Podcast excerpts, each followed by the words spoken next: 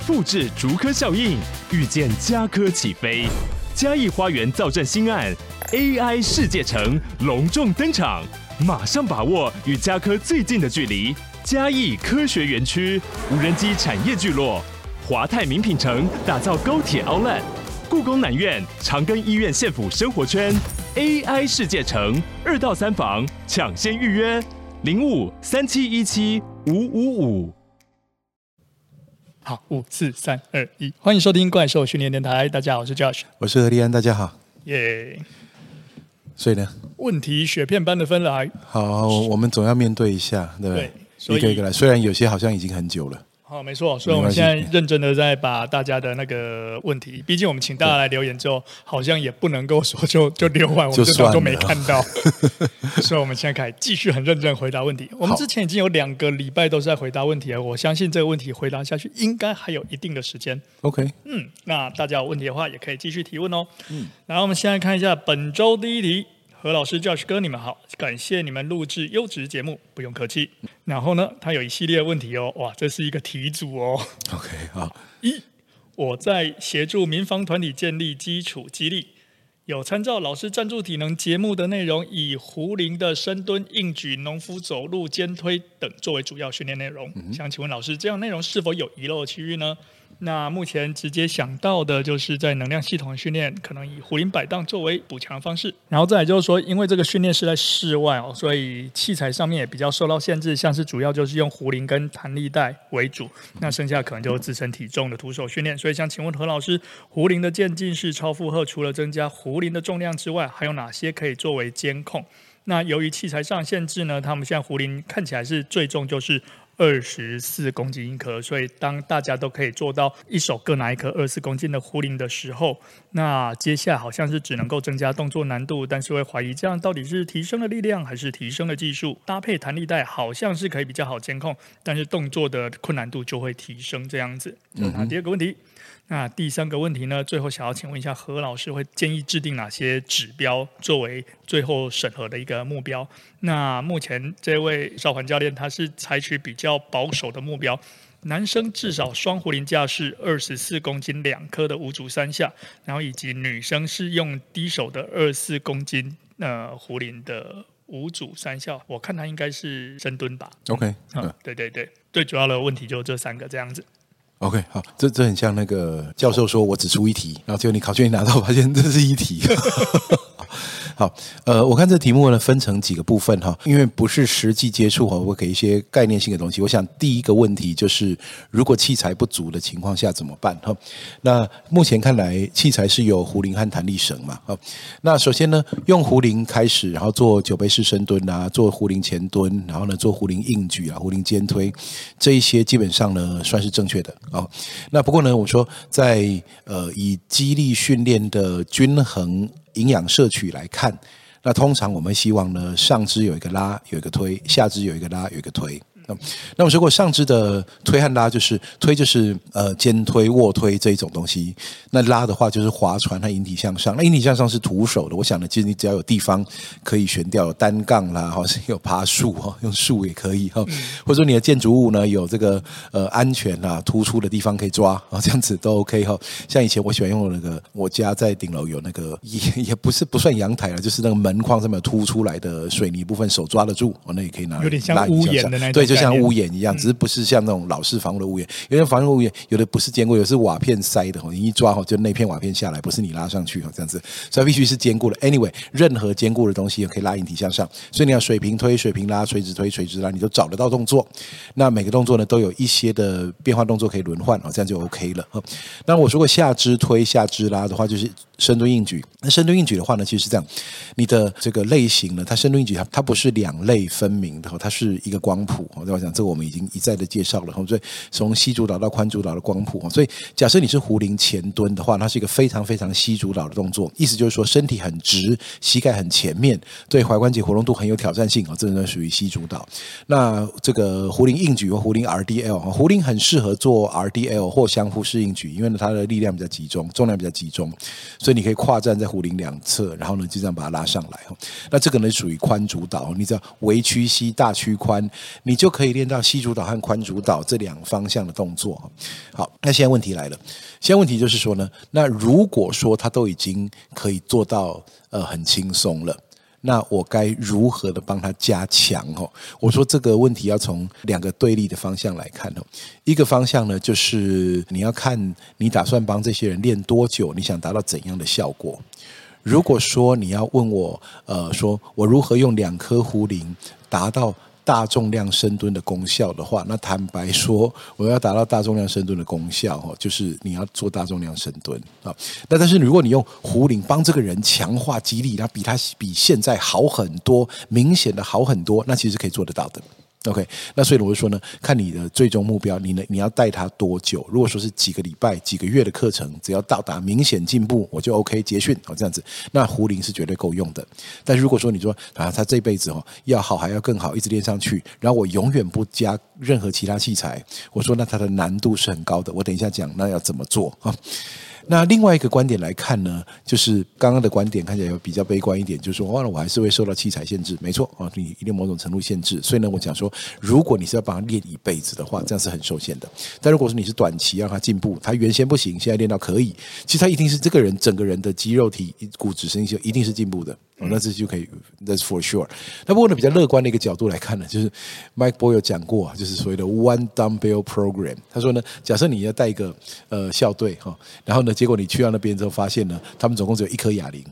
你要怎么办啊？你要你身为一个体能教练，只剩一颗哑铃，然后一群人，你还是要给我变出课表来啊！所以呢，意思就是说呢，绝对不要放弃哈，他绝对比有练好。那你要想办法。那我们现在看有哪几个办法可以想，在有限的阻力情况之下哈，怎样去增加阻力啊？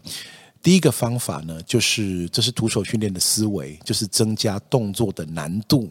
OK，例如说呢，他的酒杯式深蹲 OK 了，把它架成这个前蹲举也 OK 了。好，那这时候呢，当他把前蹲举的重量都已经加到底了，他没有办法的话，那接下来呢，你只能够换脚步或是换速度。OK，一个是改变施力角度，一个是改变施力的速度，这两个东西都可以增加难度。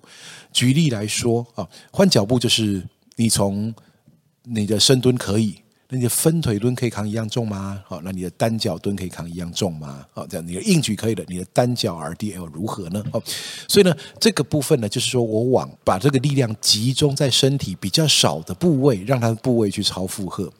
所以呢，它等于是说，你我没有办法在全面性的超负荷，我可不可以分别集中的去超负荷？例如说，我的背后动力链变成单脚 RDL 的时候，我原来双脚硬举太轻的重量，在单脚 RDL 的时候，可能就变得很重了。当然呢，这里面呢，牺牲掉的就是躯干负重，因为躯干没有左右边啊，躯干呢，你只要负重的话，这就是负重。所以呢，假设呢，你现在呢，从深蹲。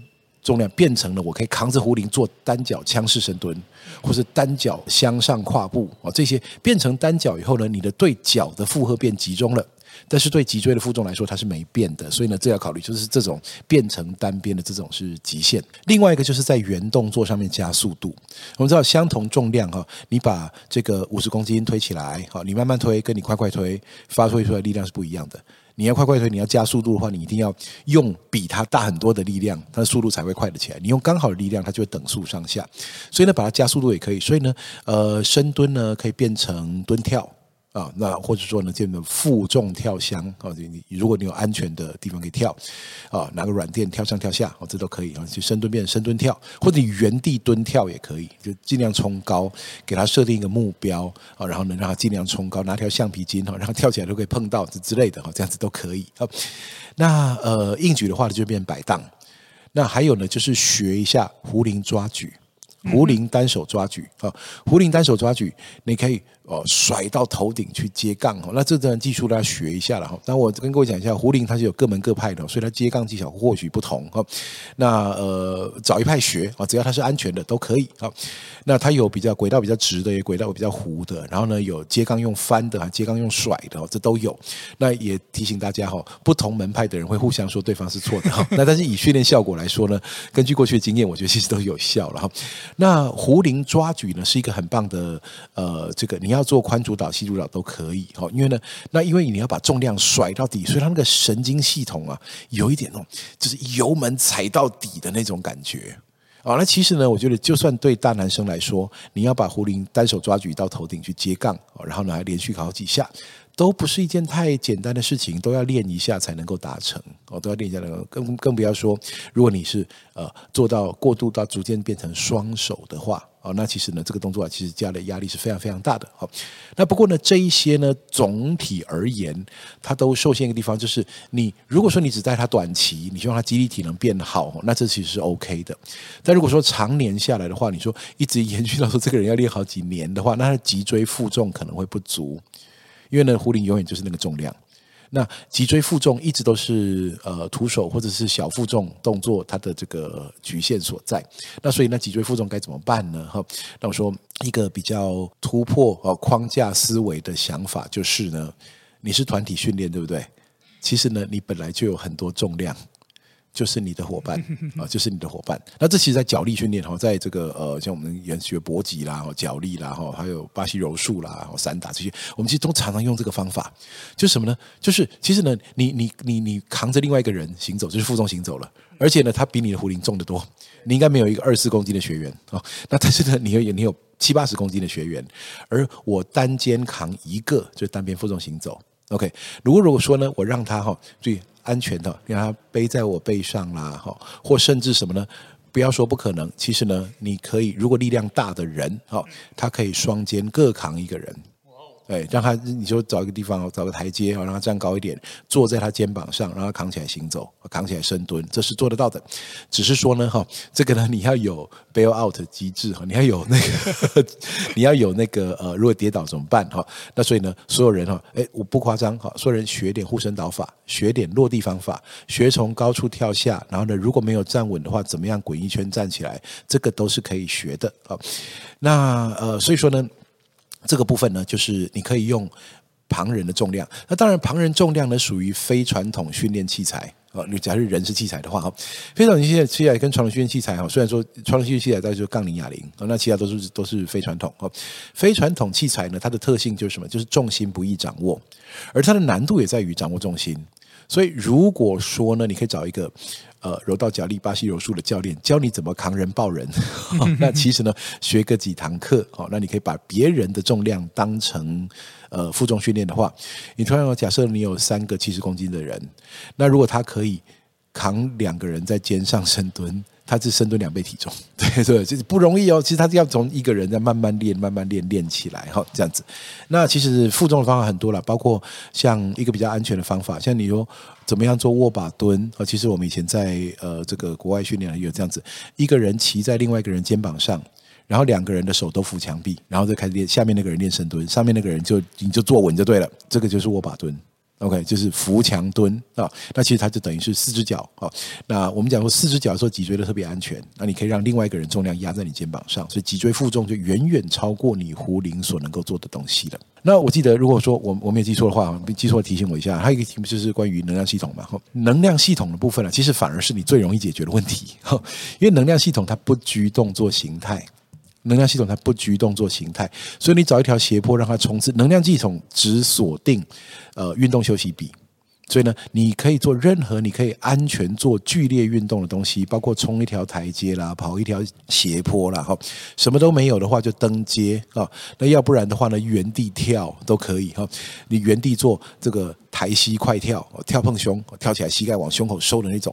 你原地跳个十下，你发现心跳马上就上个什么一百六、一百六、一百八哦，这样子。对，几组过后了，你不会第一组就这样哈。第一组这样的话，那你有的练了这样子。那不过了，哈，这是用各种方法都可以当成能量系统训练，只要这动作，第一，它可以高反复，它是安全的；第二呢，在这个人目前体能负荷的范围内，然后呢，它可以一直去调高强度，它有强度区可以调。就是说，你慢跑可以就是低强度，冲刺可以是高强度，所以跑就是一个很好的能量系统训练。冲斜坡更好，因为它减少冲击，你每一下落脚都比原来的高度还要高一点啊，所以呢，你不会说我抬高。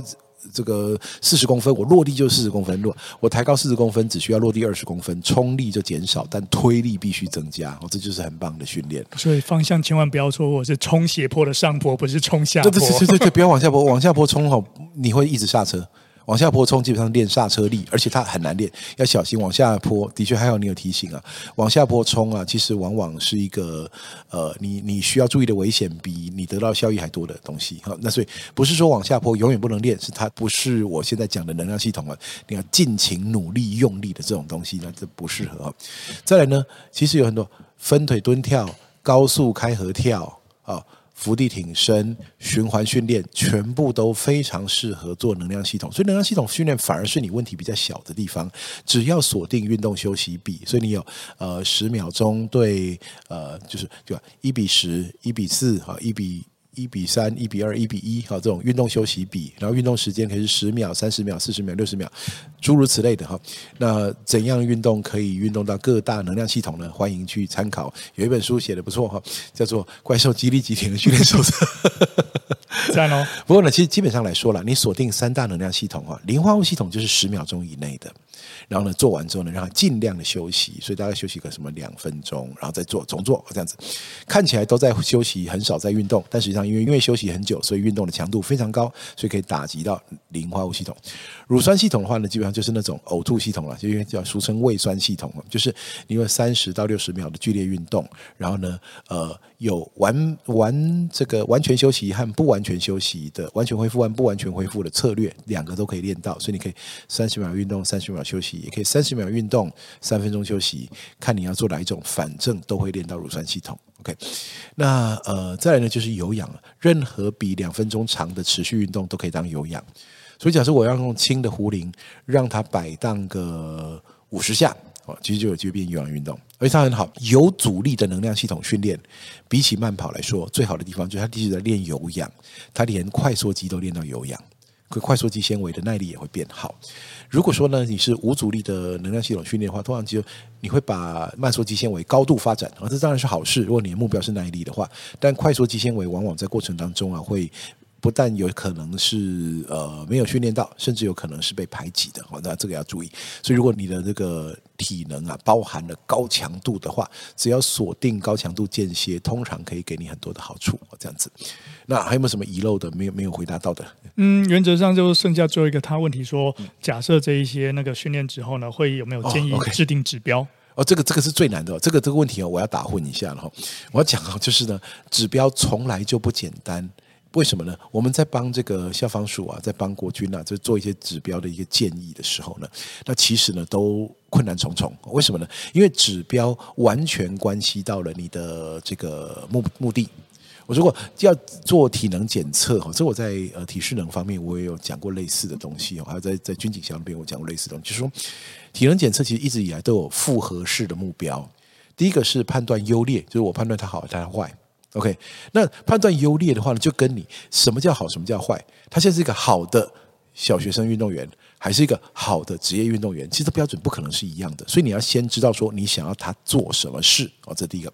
那第二个呢是这个做选态人员啊，判断好坏的一个延伸选态人员。所以假设你现在是公务机关，我要说谁可以领公务员薪水，谁我要把他淘汰掉，那你要知。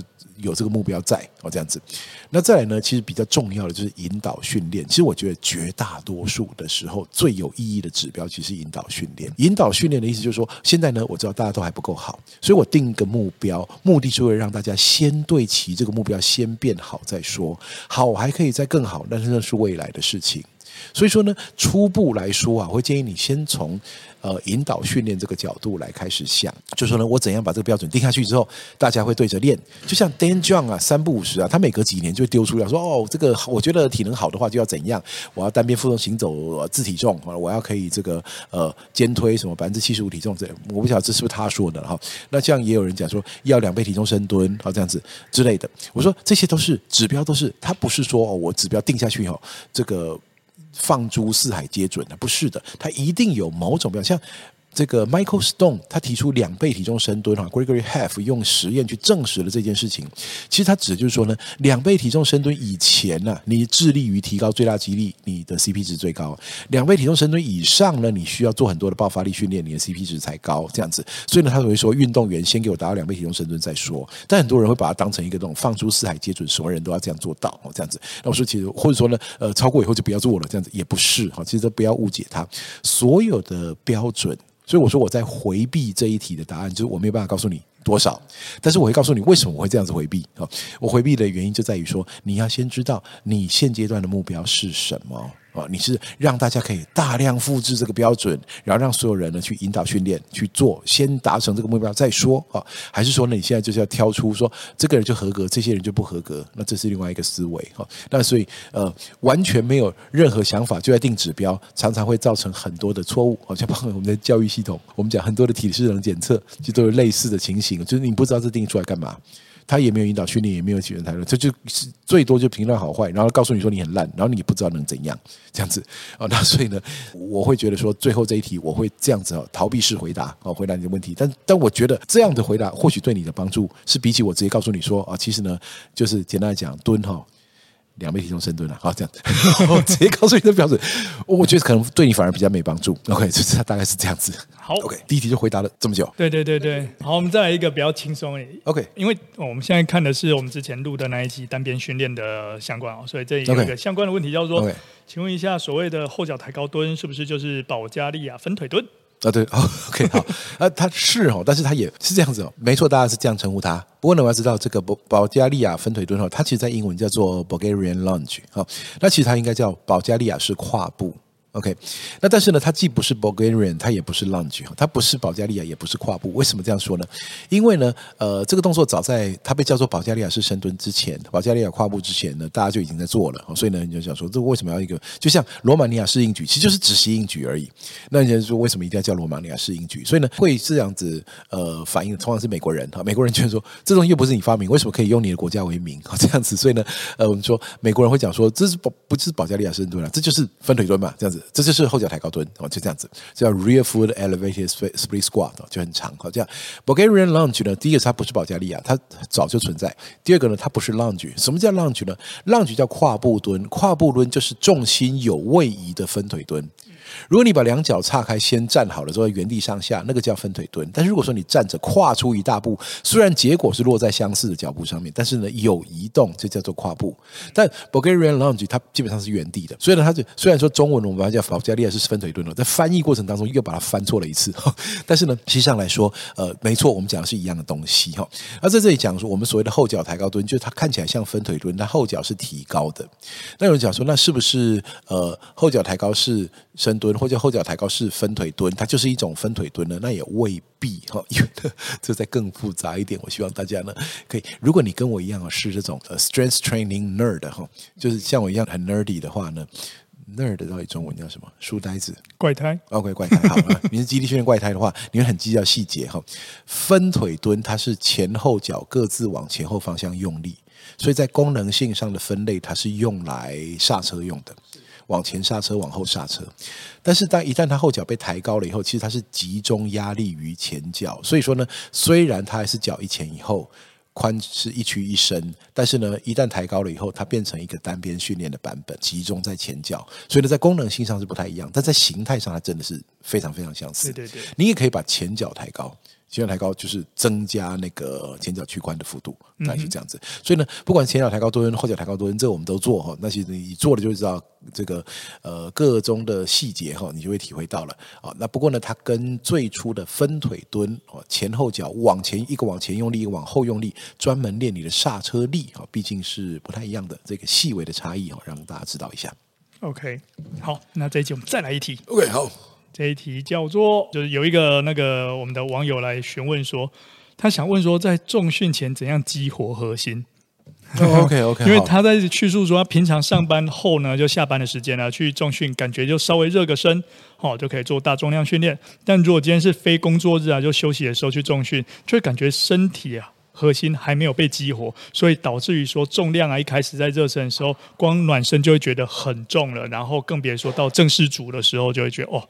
天哪，怎么会这么重？所以想要了解一下说，说这个状况呢，是不是说我去那个健身房有什么方式更好让自己热身完成这样子，好让自己去对抗更大的重量？对好，首先第一个哈，答案不是打自己哈，所以 不要说啊狂叫，然后把自己脸打几个耳光，这样的机会不是哈。不过呢，我说这个问题问起来呢，我会想到两方面的问题啊。第一个问题哈，其实是不管你的实际症状如何哈，是不激活啦，感觉无力感啦，然后为什么平日可以，假日不行呢？哈，这其实可能要考虑一下，你假日去练之前，前一天晚上做了什么事，生活心态。对对对，或者是说了哈，就当然不见得就是说我们这这讲说你这种要问，其实我们大家都知道。在假日前，我们晚上可能比较 relax 一下，好，那所以可能就晚睡一点啦，好，多吃点东西啦，吃点娱乐性的食物啦之类的哈。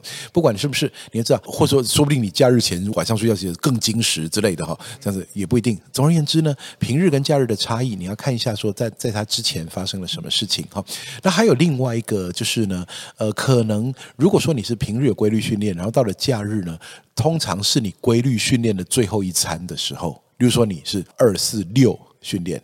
那你二四晚上训练都很 OK，但是六训练呢就觉得很不 OK，好，那那这个也是一个可能，其实前面两天的累积性疲劳，所以调整前两天的菜单，可能可以让这一天更好，哦，不会那么难受，或者是说干脆你这天啊就不要拼那么重嘛，你就把它当成一个低强度恢复日，garbage miles，好，这样子去做一点这个乐色训练量也 OK，好，那再来一个呢，就是有没有早晚的差别，是不是平日是晚上训练，然后假日是早上训练？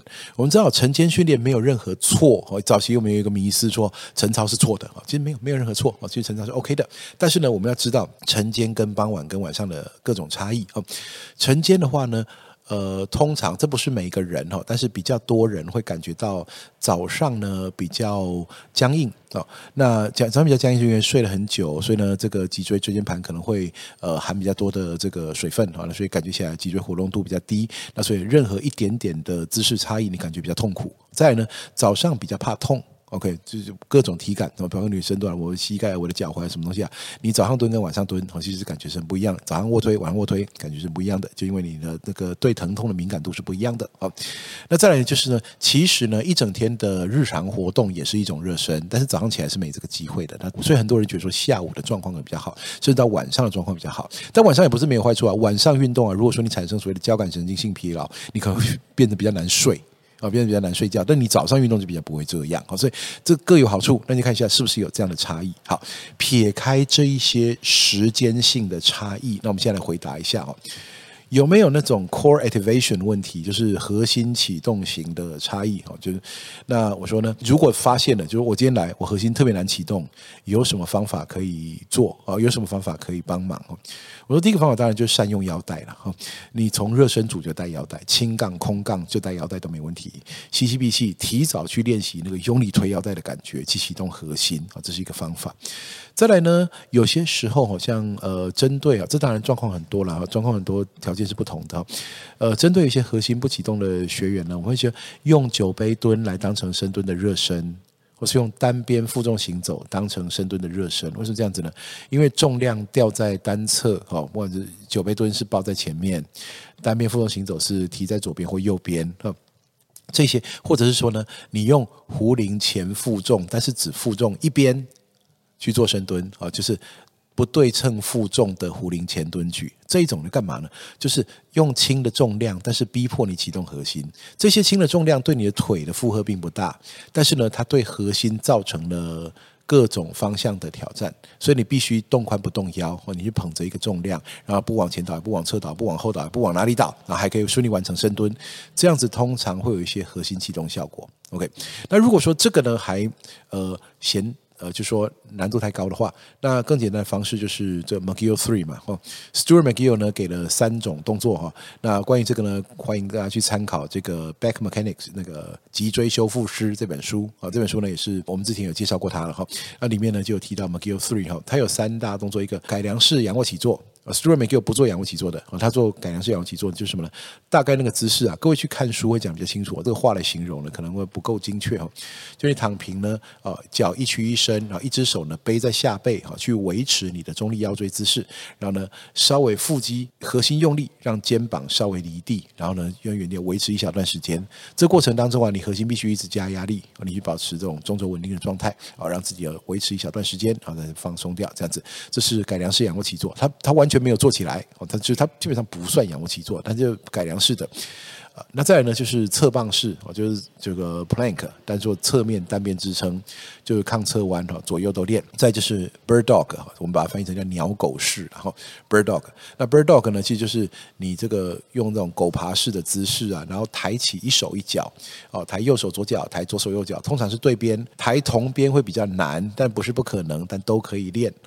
那抬手抬脚呢，保持中轴稳定，就抬手和抬脚的时候呢，你脊椎动作是不变的，哦，这样子。很多人以为这个动作是要瘦小腿、瘦大腿、瘦手臂啊，其实不是哦，它就是练中轴的，中轴稳定、四肢发力用的哈。那做这个 McGill Three 的话呢，他用最简单的方式、最基本的方式呢，帮助。只要你不是因为受伤哦，你通常都可以练，那可以启动你的核心，那用这个来当成热身，然后呢，不要预先规划，说呢，我现在往后三个月，我课表全部开出来了，这百分之多少，百分之多少，百分之多少，这样子练下去以后，到最后我就可以破我原来记录。你如果过度规划的话，哈，其实有可能啊，只要任何我说连日常的疲劳都有可能拖累一个课表，所以呢，你的当天啊，即便今天是中低强度日，你也觉得太重。那你就放轻，没关系，没有照着课表走，完全不是问题。因为课表都是一个假设，对未来状况的一种假设，实际上还是要看当下评估。如果真的不适合做重，当天就不要做重。而长期训练的安全就是快，记录永远可以在下次破，大概就是这样子。嗯，不过我看了这个问题哦，我大概也非常的有感。你不觉得这跟我们很像吗？平时上班的时候做重训。嗯可以做的比较多，呃，对对对，假日的时候，假日时候要陪小孩，对你 抛妻弃子出去训练的话，我心里永远挂念着回去还有什么家事还没做，为什么好不小孩会不会怎么样？呃，我出去的时候这样嘛，天下乱乱，他说有时候想一想，干脆今天不要出去算了。虽然好，这位同学，你的状况我们懂。哎耶，对对对对，原来是这样。那我刚刚花那么多时间解释干嘛？好，OK。所以我们后来发现，原来这位同学他可能也是一个健身从业人员呐。对，因为他平常呢上班时候在健身房，所以很多时间可以练。然后呢周末的时候，应该陪陪家人陪小孩，所以呢。不能一直跑出去，一出去都有时间压力，要赶快回来，所以感觉总永远都不对，压力大，没错。好，那我们这一集就先到这边，下一集再继续喽。OK，好，拜拜，拜拜。